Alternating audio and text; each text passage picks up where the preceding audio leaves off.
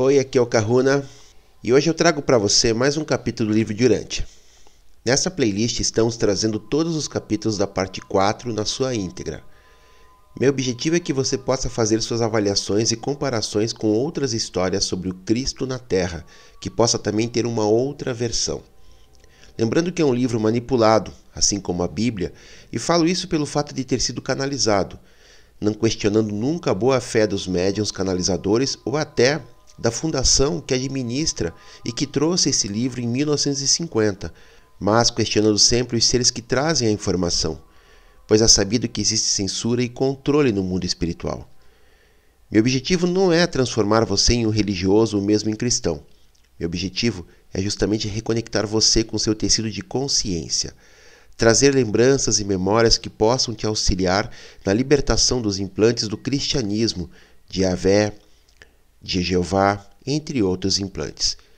Sou terapeuta, atendo presencialmente aqui em Curitiba e à distância no mundo inteiro, e desenvolvi um método que, através da apometria, cura estelar, magia, reintegração psicoespiritual, entre outras técnicas associadas à minha ancestralidade e conexões, que me permitem conectar com seu tecido de consciência e com isso removemos implantes, holografias e tudo aquilo que está controlando você possibilitando que você possa assumir o controle dessa e das outras experiências, pois para mim o tempo não existe e esse trabalho é realizado nesse universo que é você. Se quiser saber mais sobre o meu trabalho, me chame no WhatsApp que está disponível na descrição do vídeo. Contribua com o canal, todos os dados estão na descrição do vídeo. Toda ajuda sempre é bem-vinda e eu retribuo colocando você no meu roponopono de prosperidade e gratidão que faço sempre aos domingos. Sugestões, dicas de outros livros, perguntas que não façam parte do conteúdo do vídeo, passe um e-mail, sempre respondo e é mais uma forma de você estar entrando em contato comigo. Vamos ao vídeo de hoje. Documento 171 A caminho de Jerusalém. Um dia após o memorável sermão sobre o reino, Jesus anunciou que ele e os apóstolos partiriam para a Páscoa em Jerusalém no dia seguinte, visitando no caminho numerosas cidades no sul da Pérea. A elocução sobre o reino e o anúncio de que ele estava indo para a Páscoa deixaram todos os seus seguidores pensando que ele estava indo a Jerusalém para inaugurar o reino temporal da supremacia judaica. Não importa o que Jesus havia dito sobre o caráter não material do reino, ele não podia extrair das mentes dos seus ouvintes judeus a ideia de que o Messias estava a ponto de estabelecer alguma espécie de governo nacionalista com sede em Jerusalém. O que Jesus disse no sermão desse sábado apenas teve o efeito de confundir a maioria dos seus seguidores. Poucos ficaram esclarecidos com o discurso do Mestre. Os líderes entenderam alguma coisa dos seus ensinamentos a respeito do reino interior, o reino do céu dentro de vós. Mas eles também sabiam que ele havia falado sobre um outro reino futuro, e era para estabelecer este reino que eles acreditavam que ele agora ia a Jerusalém. E todos ficaram desapontados quanto às suas expectativas quando Jesus foi rejeitado pelos judeus e mais tarde quando Jerusalém foi literalmente destruída, pois eles ainda apegavam-se às suas esperanças, acreditando sinceramente que o Mestre em breve retornaria ao mundo com um grande poder e em uma glória majestosa para estabelecer o reino prometido. Nesse domingo à tarde, Salomé, a mãe de Tiago e de João Zebedeu, veio a Jesus com seus dois filhos apóstolos e do mesmo modo que alguém se aproxima de um potentado oriental, ela buscou ter, adiantadamente, a promessa de Jesus de conceder-lhe qualquer pedido que ela pudesse fazer. Mas o mestre não queria prometer nada. Em vez disso, perguntou a ela: O que queres que eu faça por ti? Então Salomé respondeu: Mestre, agora que tu estás indo a Jerusalém a fim de estabelecer o reino, eu pediria a ti adiantadamente que me prometesse, para esses meus dois filhos, dar-lhes honras contigo, fazendo deles, no teu reino, os que se sentarão um à tua mão direita e o outro à tua mão esquerda. Depois de ouvir o pedido de Salomé, Jesus disse: Mulher, tu não sabes o que pedes. E então, olhando profundamente nos olhos dos dois apóstolos que buscavam honrarias, disse: Porque eu vos conheci e amei há muito tempo, porque eu vivi mesmo na casa da vossa mãe, porque André vos designou para estar comigo todo o tempo, por tudo isso permitistes à vossa mãe vir a mim secretamente, fazendo esse pedido inconveniente? Deixai que eu vos pergunte então: Sois capazes de beber da taça que eu estou a ponto de beber? E sem hesitar um instante para pensar, Tiago e João responderam: Sim, mestre, somos capazes. Disse Jesus: Eu me entristeço, pois vós não sabeis por que vamos a Jerusalém. Eu sofro porque não compreendeis a natureza do meu reino. Eu me desaponto porque trazeis a vossa mãe para fazer esse pedido a mim. Eu sei, todavia, que me amais dentro dos vossos corações.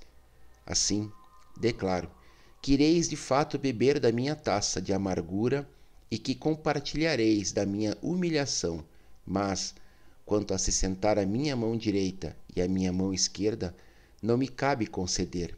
Tais honrarias são reservadas para aqueles que foram designados pelo meu Pai. A essa altura, alguém havia contado sobre tal conversa a Pedro e aos outros apóstolos, e eles ficaram bastante indignados de que Tiago e João houvessem buscado ser os preferidos a eles, e que secretamente tivessem levado a própria mãe a fazer tal pedido. Quando eles começaram a discutir entre si, Jesus reuniu-os todos e disse: Vós compreendeis bem com que prepotência os governantes dos gentios tratam os seus súditos, e como aqueles que são grandes exercem a autoridade. Mas não será assim no reino do céu. Quem quiser ser grande dentre vós, que antes se torne o vosso servidor. Aquele que quiser ser o primeiro no reino, que se torne o vosso ministrador. Eu declaro-vos que o Filho do Homem não veio para que lhe fosse ministrado, mas para ministrar. E eu vou a Jerusalém a fim de dar a minha vida para cumprir a vontade do Pai e para servir aos meus irmãos. Ao ouvirem essas palavras, os apóstolos retiraram-se para orar a sós. Naquela tarde, em consequência dos esforços de Pedro, Tiago e João, desculparam-se adequadamente perante os dez e voltaram às boas graças dos seus irmãos. Ao pedir lugares à mão direita e à mão esquerda de Jesus, em Jerusalém, os filhos de Zebedeu mal imaginavam que, em menos de um mês, o seu querido e bem-amado mestre estaria dependurado numa cruz romana, com um ladrão moribundo de um lado e um outro transgressor ainda do outro lado. E a mãe deles, que estava presente à crucificação, lembrava-se bem do pedido tolo que havia feito a Jesus em Pela a respeito das honras que tão incessantemente buscara para os seus filhos apóstolos. Partindo de Pela. Na manhã de segunda-feira, 13 de março, Jesus e os seus doze apóstolos despediram-se finalmente do acampamento de Pela, partindo para sua viagem pelas cidades do sul da Pérea, onde, com discípulos ligados a Abner, estavam trabalhando. Eles passaram mais de duas semanas em conversas com os setenta e então foram diretamente até Jerusalém para a Páscoa. Quando o Mestre deixou Pela, os discípulos, acampados com os apóstolos, em um total de cerca de mil pessoas, seguiram-no. Quase a metade desse grupo deixou-o no val do Rio Jordão, na estrada para Jericó, quando souberam que ele estava dirigindo-se para Esbom e depois que ele havia pregado o sermão sobre avaliando o custo, foram para Jerusalém. A outra metade seguiu-o durante duas semanas, visitando as cidades no sul da Pérea. A maior parte dos seguidores imediatos de Jesus compreendeu, de um modo geral, que o acampamento em Pela havia sido abandonado, mas eles pensaram que isso indicava realmente que o seu mestre, afinal, estava com a intenção de ir a Jerusalém e fazer valer as suas pretensões ao trono de Davi. Uma grande maioria dos seus seguidores nunca foi capaz de captar nenhum outro conceito do reino do céu. Não importava o que Jesus lhe ensinasse, eles não abandonariam essa ideia judaica de um reino. Agindo sobre as instruções do apóstolo André, Davi Zebedeu encerrou o acampamento dos visitantes em Pela, na quarta-feira, 15 de março. Nesse momento, quase 4 mil visitantes residiam ali, e isso não incluía as mais de mil pessoas que permaneceram com os apóstolos naquilo que era conhecido como o acampamento dos instrutores e que foram para o sul com Jesus e os doze. Apesar do contragosto de fazê-lo, Davi vendeu todo o equipamento para numerosos compradores e seguiu com os fundos para Jerusalém, entregando o dinheiro subsequente a Judas Iscariotes. Davi esteve presente em Jerusalém durante a trágica última semana, levando a sua mãe consigo, de volta a Betsaida, depois da crucificação. Enquanto esperava por Jesus e pelos apóstolos, Davi hospedou-se na casa de Lázaro, em Betânia, e ficou profundamente perturbado pela maneira com que os fariseus haviam começado a perseguir Lázaro e a atormentá-lo desde a sua ressurreição. André tinha instruído Davi a parar com o serviço dos mensageiros, e isso foi interpretado por todos como uma indicação inicial de que o reino iria logo ser estabelecido em Jerusalém. Davi viu-se sem um emprego e, havendo quase decidido a tornar-se o defensor voluntário de Lázaro, aconteceu que, objeto da sua solicitude, indignada, fugiu às pressas para Filadélfia. Em consequência, algum tempo depois da ressurreição de Jesus e também depois da morte da sua mãe, Davi dirigiu-se para Filadélfia havendo primeiro ajudado Marta e Maria a vender as suas propriedades. E lá, em associação com Abner e Lázaro, Davi passou o restante da sua vida tornando-se o supervisor financeiro de todos aqueles grandes interesses do reino, que teve o seu centro na Filadélfia durante a vida de Abner. Pouco tempo depois da destruição de Jerusalém, a Antioquia tornou-se a sede do cristianismo paulino enquanto a Filadélfia permaneceu como centro do reino do céu abiriano. Da Antioquia, a versão paulina dos ensinamentos de Jesus e sobre Jesus expandiu-se para todo o mundo ocidental. Da Filadélfia, os missionários da versão aberiana do reino do céu expandiram-se pela Mesopotâmia e pela Arábia, até tempos posteriores, quando, sem fazer concessões a outras religiões, esses emissários dos ensinamentos de Jesus foram subjugados pelo crescimento súbito do islamismo. Sobre a avaliação do custo. Quando Jesus e o grupo de quase mil seguidores chegaram ao Val de Betânia, no Rio Jordão, algumas vezes chamado de Betabara, os seus discípulos começaram a compreender que ele não estava indo diretamente a Jerusalém. Enquanto, hesitantes, debatiam entre si próprios, Jesus subiu em uma imensa pedra e pronunciou aquele discurso que se tornou conhecido como Avaliando o Custo. O Mestre disse: De agora em diante, vós que quereis seguir-me, deveis aceitar pagar o preço da dedicação sincera a fazer a vontade do meu Pai. Se quiserdes ser meus discípulos, deveis estar dispostos a abandonar pai, mãe, esposa, filhos, irmãos e irmãs. Se um de vós quiser agora ser meu discípulo, deverá estar disposto a abandonar até mesmo a sua vida, exatamente como o Filho do Homem está a ponto de oferecer a sua vida para completar a missão de cumprir a vontade do Pai na terra e na carne. Se não estiverdes dispostos a pagar o preço integral dificilmente podereis ser discípulos meus. Antes de continuardes, todos vós deveríeis assentar para avaliar o que pode custar ser meu discípulo. Qual de vós quererá assumir a construção de uma torre de vigia nas suas terras, sem antes avaliar o custo, para ver se possui dinheiro suficiente para completar a obra? Se errar ao calcular esse custo, depois que houver lançado a fundação, poderá descobrir que não é capaz de terminar aquilo que começou, e desse modo todos os vizinhos irão debochar dele, dizendo: Vede, esse homem começou a construir, mas não foi capaz de terminar a sua obra.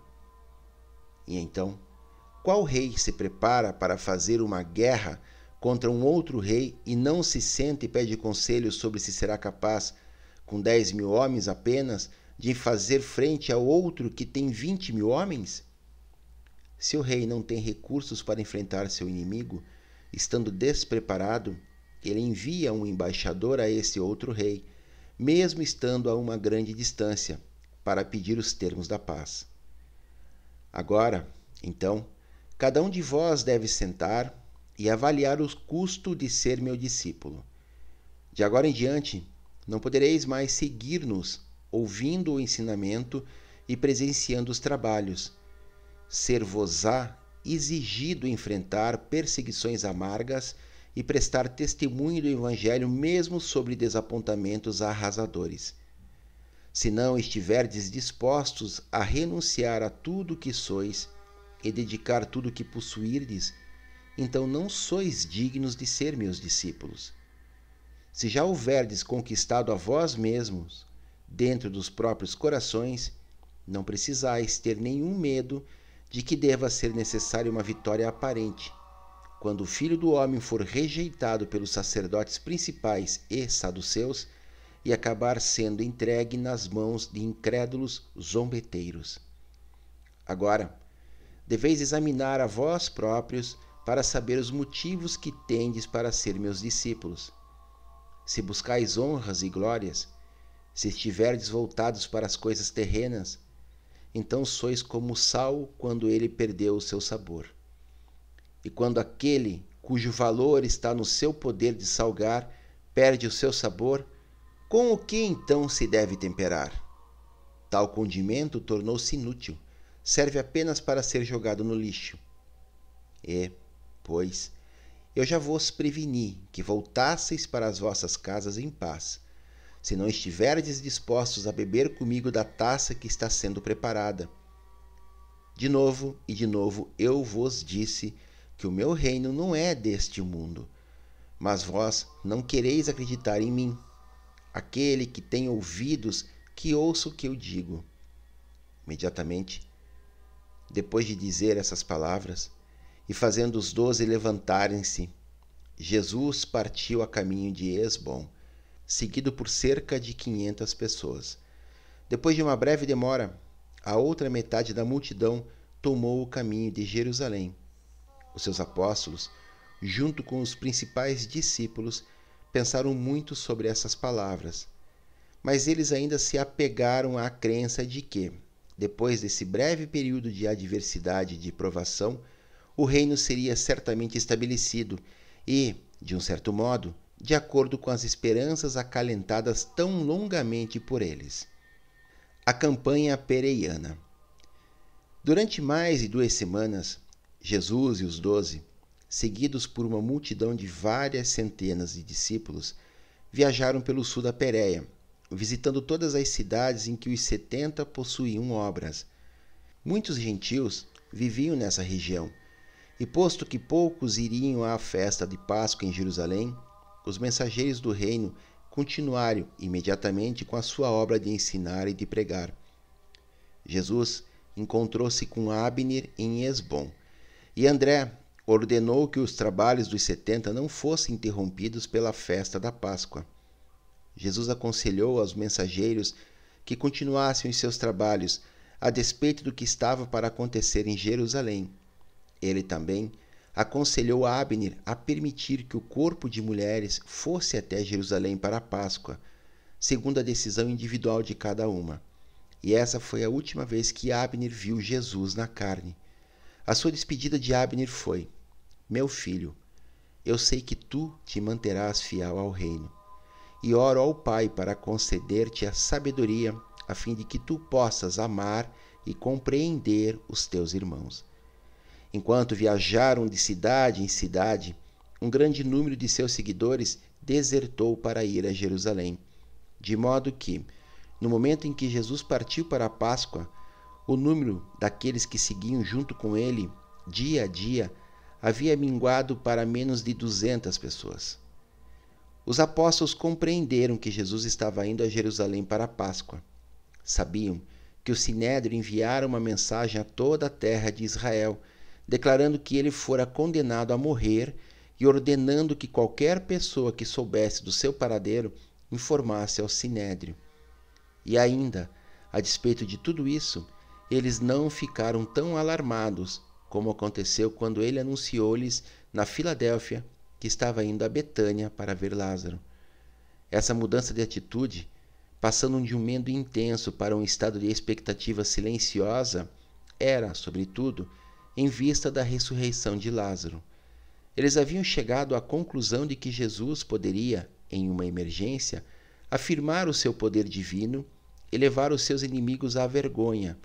Essa esperança, combinada à fé mais profunda e madura na supremacia espiritual do seu mestre, era responsável pela coragem exterior demonstrada pelos seus seguidores diretos, que agora se preparavam para ir com ele a Jerusalém a fim de enfrentar a declaração pública do sinédrio de que ele deveria morrer. A maioria dos apóstolos e mesmo muitos dos seus discípulos mais próximos não acreditava na possibilidade de que Jesus morresse, pensando que, sendo ele a ressurreição e a vida, eles consideravam-no imortal e já triunfante sobre a morte. Ensinamento em Lívias. Na quarta-feira, 29 de março, ao anoitecer, Jesus e os seus seguidores acamparam em Lívias, a caminho de Jerusalém, depois de ter completado a sua campanha nas cidades do sul da Pérea. Foi durante essa noite em Lívias que Simão Zelote e Simão Pedro, havendo conspirado para que lhes fossem entregues em mãos, nesse local, mais de cem espadas, receberam e distribuíram essas armas a todos os que as aceitassem e que as usassem escondidas sob os mantos. Simão Pedro estava ainda portando a sua espada na noite da traição ao mestre no jardim. Na quinta-feira pela manhã, bem cedo, antes dos outros despertarem, Jesus chamou André e disse: Desperta os teus irmãos, tenho algo a dizer a eles. Jesus sabia sobre as espadas e quais dos seus apóstolos as tinham recebido. Estavam portando tais armas, mas nunca revelou ter conhecimento dessas coisas.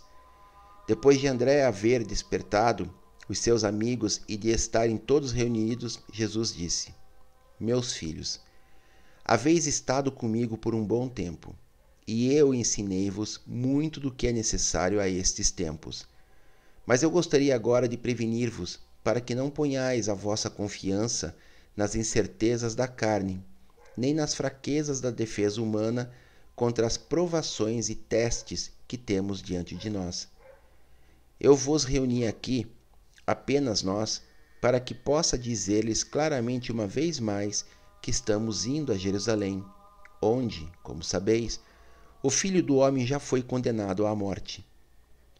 E novamente, vos estou dizendo que o Filho do Homem será entregue às mãos dos sacerdotes principais e dirigentes religiosos, e que eles o condenarão, e então o colocarão nas mãos dos gentios, e assim zombarão do Filho do Homem, até mesmo cuspirão nele e o açoitarão e o levarão à morte. E quando matarem o filho do homem, não vos consterneis, pois eu vos declaro que ao terceiro dia ele ressuscitará. Cuidai de vós mesmos e lembrai-vos daquilo sobre o que eu vos preveni. E novamente os apóstolos ficaram assombrados, atordoados, mas não chegaram a tomar as suas palavras literalmente.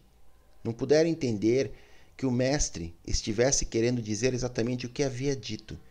Estavam tão cegos pela crença persistente em um reino temporal sobre a terra, com quartéis centrais em Jerusalém, que simplesmente não podiam, não queriam, permitir a si próprios aceitar as palavras de Jesus como sendo literais.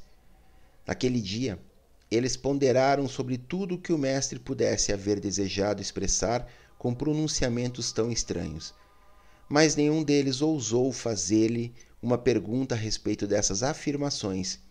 Só depois da sua morte é que esses apóstolos, desconcertados, despertaram para a compreensão de que o Mestre lhes havia dito, clara e diretamente, em antecipação à sua crucificação.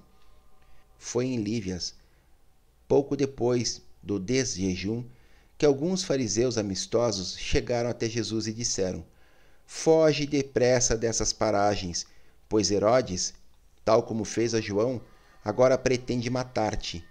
Ele teme um levante do povo e decidiu matar-te. Nós trazemos este aviso para que possas escapar. E isso era parcialmente verdade. A ressurreição de Lázaro havia amedrontado e alarmado Herodes. E sabendo que o Sinédrio ousara condenar Jesus, mesmo antes de um julgamento, Herodes decidiu matar Jesus ou expulsá-lo dos seus domínios. Ele preferia realmente a segunda opção, pois temia tanto a Jesus que esperava não ser obrigado a executá-lo. Quando Jesus ouviu o que os fariseus tinham a dizer, ele respondeu: Bem sei do medo que Herodes tem deste evangelho do reino. Não vos enganeis, contudo, ele desejaria muito que o filho do homem fosse a Jerusalém para sofrer e morrer nas mãos dos sacerdotes principais. Apenas que, havendo manchado as suas mãos com o sangue de João, ele não sente nenhuma ansiedade de tornar-se responsável pela morte do filho do homem. Ide e dizei àquela raposa que o filho do homem prega na Pérea hoje, que amanhã irá para a Judéia e que depois de alguns dias terá concluído a sua missão na terra com perfeição e estará preparado para ascender ao Pai. Então, voltando-se aos seus apóstolos, Jesus disse: Desde os tempos da antiguidade, os profetas têm perecido em Jerusalém, e será apenas conveniente que o filho do homem vá até esta cidade da casa do Pai para ser oferecido como preço do fanatismo humano e como resultado do preconceito religioso e da cegueira espiritual. Ó Jerusalém, Jerusalém, tu que matas os profetas e apedrejas os instrutores da verdade. Por quantas vezes eu reuni os teus filhos do mesmo modo que uma galinha reúne a ninhada sobre as suas asas, mas não queres que eu faça isto? Vê, a tua casa está a ponto de te deixar desolada. Tu deixarás muitas vezes ver-me, mas não verás. Tu então irás procurar-me, mas não me encontrarás. E quando terminou de falar, ele voltou-se para aqueles que estavam ao seu lado e disse: Vamos então, apesar de tudo, a Jerusalém, assistir à Páscoa e fazer o que nos convém, a fim de satisfazermos a vontade do Pai nos céus. Era um grupo confuso e desnorteado de crentes aquele que seguiu Jesus até Jericó neste dia. Nas declarações de Jesus sobre o reino, os apóstolos podiam discernir apenas aquela nota de triunfo final. Eles não se dispunham a chegar a compreender os avisos de um revés iminente. Quando Jesus falou de ressuscitar ao terceiro dia, eles interpretaram essa afirmação como significando um triunfo certo de um reino, que viria imediatamente depois de uma desagradável escaramuça preliminar com os líderes religiosos judeus. O terceiro dia era uma expressão judaica comum que significava em breve ou logo depois. Quando Jesus falou de ressuscitar, eles pensaram que ele referia-se à ressurreição do reino. Jesus havia sido aceito por esses crentes como o Messias, e os judeus sabiam pouco ou nada sobre o sofrimento de um Messias. Eles não compreenderam que Jesus estava para realizar, com a sua morte, muitas coisas que nunca poderiam ter sido realizadas em sua vida. Do mesmo modo que a ressurreição de Lázaro animou os apóstolos a entrar em Jerusalém, a memória da perspectiva da transfiguração foi o que sustentou o Mestre neste período de provações da sua auto-outorga. O cego de Jericó. No final da tarde de quinta-feira, 30 de março, Jesus e os seus apóstolos, à frente de um grupo de duzentos seguidores, se aproximaram dos muros de Jericó. Quando chegavam perto do portão da cidade, encontraram-se com uma multidão de mendigos, entre eles um certo Bartimeu, um ancião que era cego desde a sua juventude. Esse mendigo cego havia ouvido sobre Jesus e sabia tudo sobre a cura do cego Josias em Jerusalém. E nada sabia da última visita de Jesus a Jericó, até que tivesse ido a Betânia. Bartimeu resolvera não permitir a passagem de Jesus por Jericó, sem pedir-lhe pela restauração da sua visão. As novas da aproximação de Jesus haviam sido anunciadas em Jericó, e centenas de habitantes afluíram para encontrá-lo. Quando a grande multidão retornou acompanhando o mestre à cidade, Bartimeu, ouvindo o pesado tropel do povo, soube que algo inusitado estava ocorrendo, e assim perguntou àqueles que estavam perto dele sobre o que estava acontecendo. E um dos mendigos respondeu: Jesus de Nazaré está passando. Quando Bartimeu ouviu dizer que Jesus estava por perto, levantou a sua voz e começou a gritar bem alto: Jesus, Jesus, tem misericórdia de mim. E como ele continuasse a gritar cada vez mais alto, alguns daqueles que estavam perto de Jesus foram até ele e o repreenderam, pedindo-lhe que mantivesse a tranquilidade. Mas foi inútil. Ele apenas gritava mais e mais alto. Ao ouvir o cego gritando, Jesus parou. E quando o viu, ele disse aos seus amigos: Trazei o homem a mim. E então foram até Bartimeu e disseram: Alegra-te, vem conosco, pois o Mestre te chama. Quando Bartimeu ouviu essas palavras, colocou de lado o seu manto e pulou para o centro da estrada e aqueles que estavam por perto guiaram-no até Jesus. Dirigindo-se a Bartimeu, Jesus disse: O que queres que eu faça por ti? Então o cego respondeu: Eu gostaria de recuperar a visão. E quando Jesus ouviu esse pedido e percebeu a sua fé, disse: Recuperarás a tua visão. Toma o teu caminho. A tua fé te curou. Imediatamente Bartimeu recuperou a sua visão e permaneceu perto de Jesus, glorificando a Deus até que o Mestre partisse no dia seguinte para Jerusalém. E então ele ficou diante da multidão, declarando a todos como a sua visão foi recuperada em Jericó. A visita a Zaqueu. Quando a procissão do Mestre entrou em Jericó, o sol estava quase se pondo e ele demonstrava disposição de permanecer ali naquela noite. Enquanto Jesus passava diante da casa da alfândega, aconteceu que Zaqueu, o dirigente publicano e coletor dos impostos, encontrava-se ali e desejava muito ver Jesus. Esse dirigente publicano era bastante rico e com frequência ouvira falar sobre o profeta da Galiléia. Havia decidido que verificaria que tipo de homem era Jesus na próxima vez que ele tivesse a oportunidade de visitar Jericó. E desse modo, Zaqueu tratou de abrir caminho na multidão, mas ela era muito numerosa, e sendo de estatura baixa, ele não podia ver por sobre as cabeças. E assim, o chefe publicano seguiu a multidão até que todos chegaram perto do centro da cidade, não muito longe de onde ele vivia. Quando percebeu que não seria capaz de penetrar na multidão, e pensando que Jesus pudesse atravessar a cidade sem parar, ele correu adiante e subiu em um plátano cujos galhos estendidos avançavam por cima da estrada. Sabia que dali teria uma boa visão do mestre quando ele passasse. E não se desapontou, pois enquanto passava, Jesus parou e, olhando para Zaqueu, disse: Apressa-te, Zaqueu, e desce, pois esta noite eu devo hospedar-me na tua casa.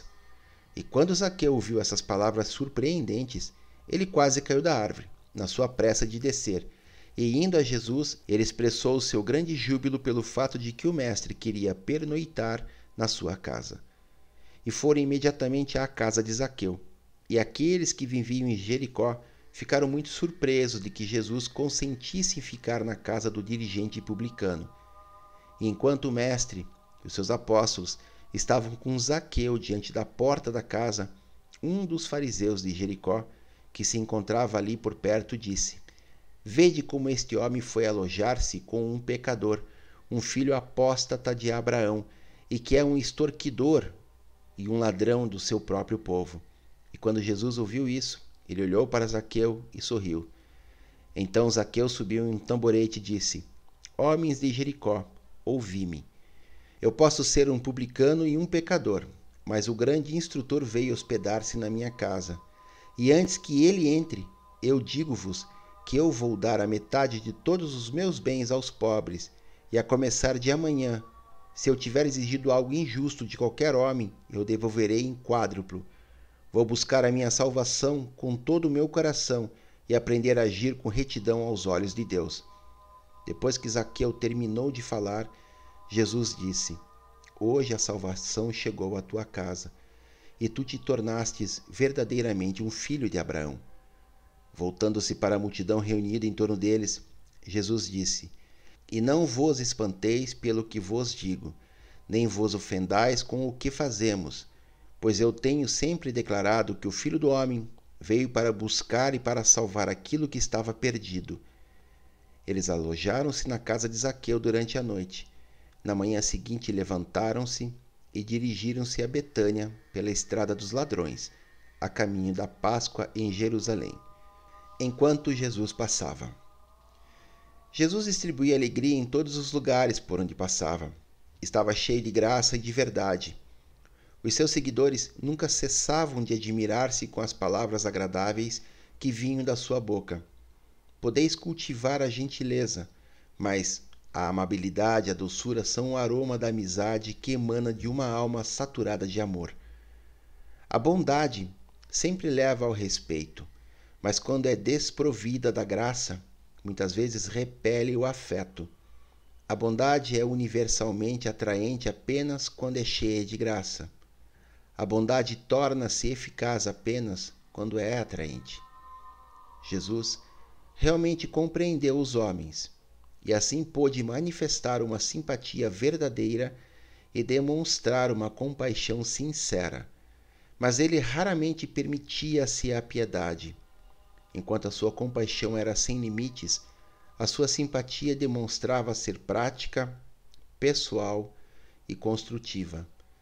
Nunca sua familiaridade com o sofrimento gerou indiferença, e ele era capaz de ministrar às almas afligidas sem aumentar a sua piedade. Jesus podia ajudar tantos homens porque ele amava-os muito sinceramente. De fato, ele amava cada homem, cada mulher e cada criança, e podia ser um amigo tão verdadeiro por causa do seu notável discernimento interior. Ele conhecia muito profundamente o que se passava no coração e na mente do homem. Era um observador interessado e penetrante, bastante hábil para compreender a necessidade dos homens e sagaz para detectar as aspirações humanas. Jesus nunca se deixava tomar pela pressa tinha tempo para confortar os seus semelhantes enquanto passava. E sempre fez os seus amigos sentirem-se à vontade. Era um ouvinte encantador e nunca tentava sondar de modo indiscreto as almas dos seus companheiros. Quando ele confortava as almas famintas e ministrava às almas sedentas, aqueles que recebiam a sua misericórdia não sentiam, nem um pouco, estar confessando-se a ele, mas sentiam que estavam conversando com ele. A confiança nele era ilimitada, porque percebiam que também ele lhes dedicava uma profunda fé. Nunca parecia estar curioso sobre as pessoas e nunca manifestava o desejo de dirigi-las, administrá-las ou investigá-las. Ele inspirava uma confiança profunda e uma coragem robusta em todos que desfrutavam da sua companhia.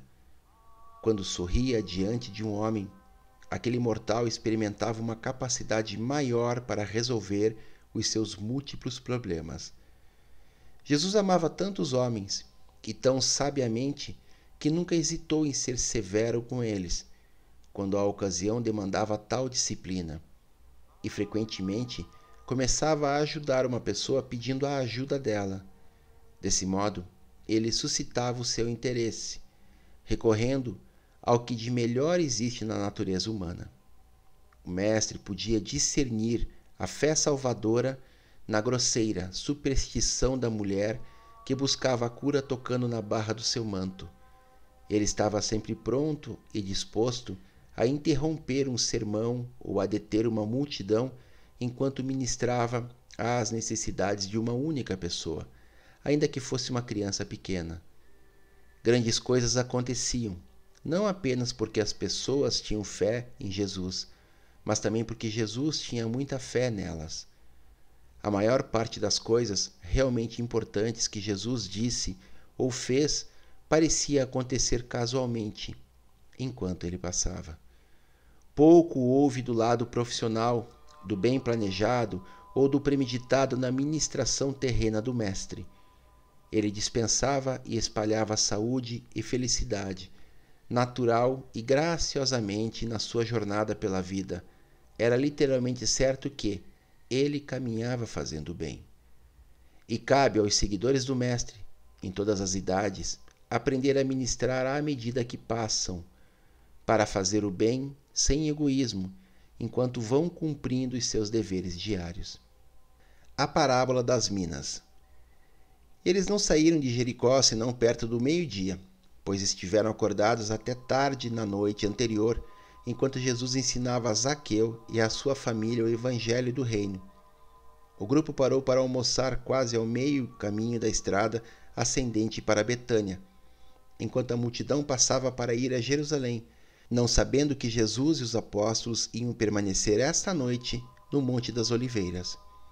A diferença da parábola dos talentos, que se destinava a todos os discípulos, a parábola das minas foi contada mais restritamente aos apóstolos e foi amplamente baseada na experiência de Arquelau e na sua tentativa inútil de alcançar o governo do reino da Judéia.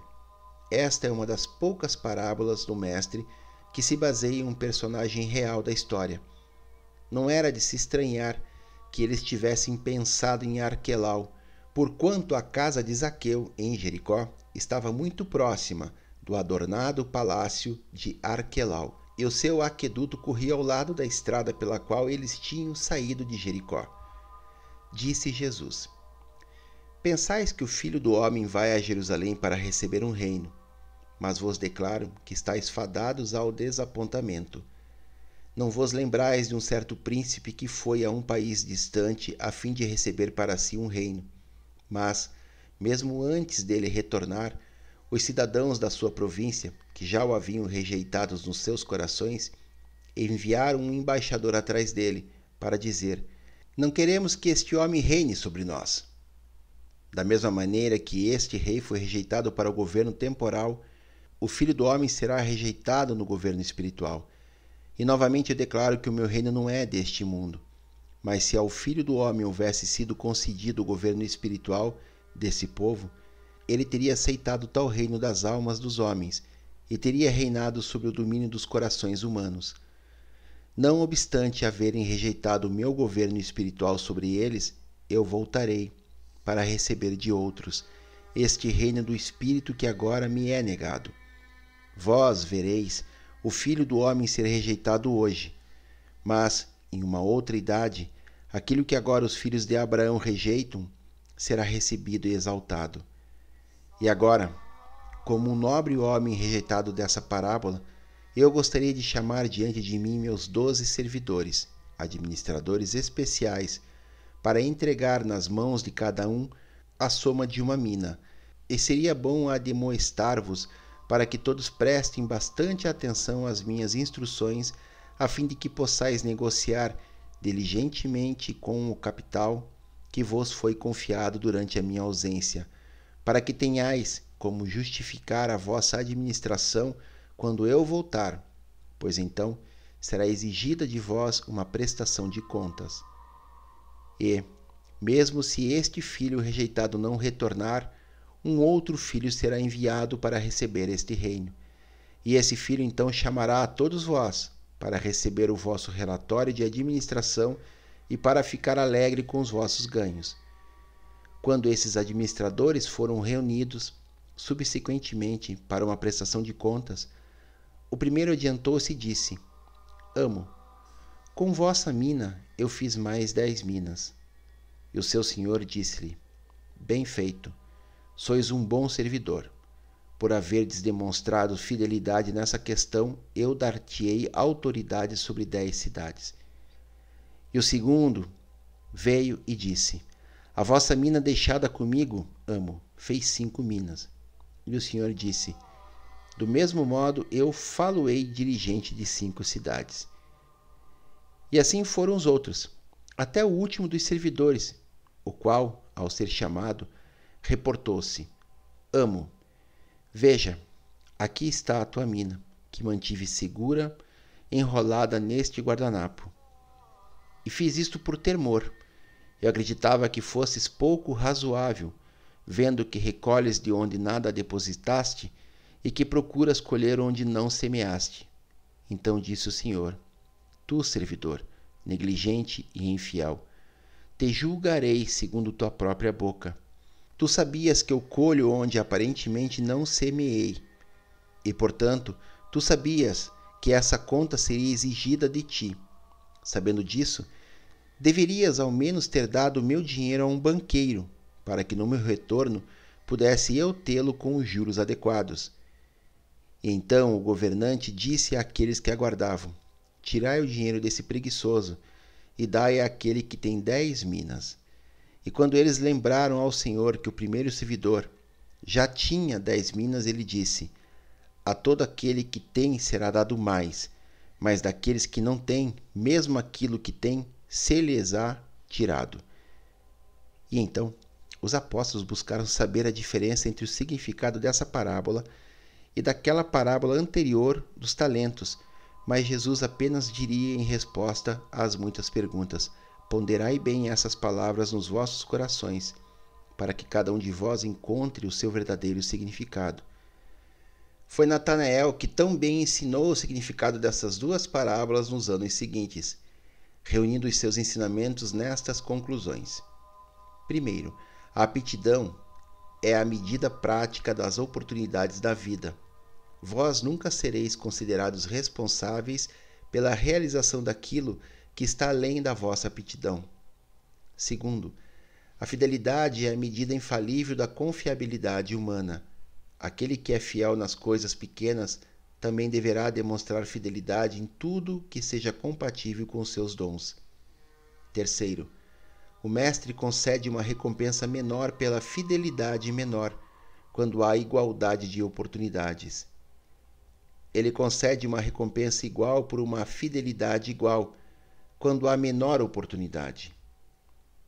Quando terminaram o almoço, depois que a multidão de seguidores havia ido para Jerusalém, Jesus, permanecendo diante dos apóstolos, à sombra de uma saliência de rocha ao lado da estrada, com dignidade jovial e com uma majestade plena de graça, apontou com o dedo para o oeste, dizendo: Vinde, meus irmãos, entremos em Jerusalém, para receber ali o que espera por nós. Assim, cumpriremos a vontade do Pai Celeste em todas as coisas. E assim, Jesus e seus apóstolos retomaram essa viagem, a última que o Mestre faria a Jerusalém, à semelhança da carne do homem mortal. É isso, pessoal. Desse capítulo aqui dá para vocês fazerem um paralelo com o, tem dois capítulos do Projeto Terra chamado de A Crucificação Jesus como uma farsa. Tem o segundo, uma outra história da crucificação de Jesus. E um anterior a todos esses, que é o plano diabólico de Yahvé. Então, quem está acompanhando, de repente, re, é, é, revisite esses capítulos, escute novamente, porque aí tem coisas desse capítulo agora do livro de Urante que tem a ver com esses três capítulos que eu falei para vocês lá do Projeto Terra são paralelos que a gente pode ir montando a nossa história para encontrar a nossa verdade e também ter o um entendimento de onde que as pessoas buscam esses conhecimentos, saberes todos, enfim, é isso. Compartilhe o vídeo, compartilhe o canal, se inscrevam, indiquem amigos, deixem seus comentários, deixem um like. Mahalo Iloa.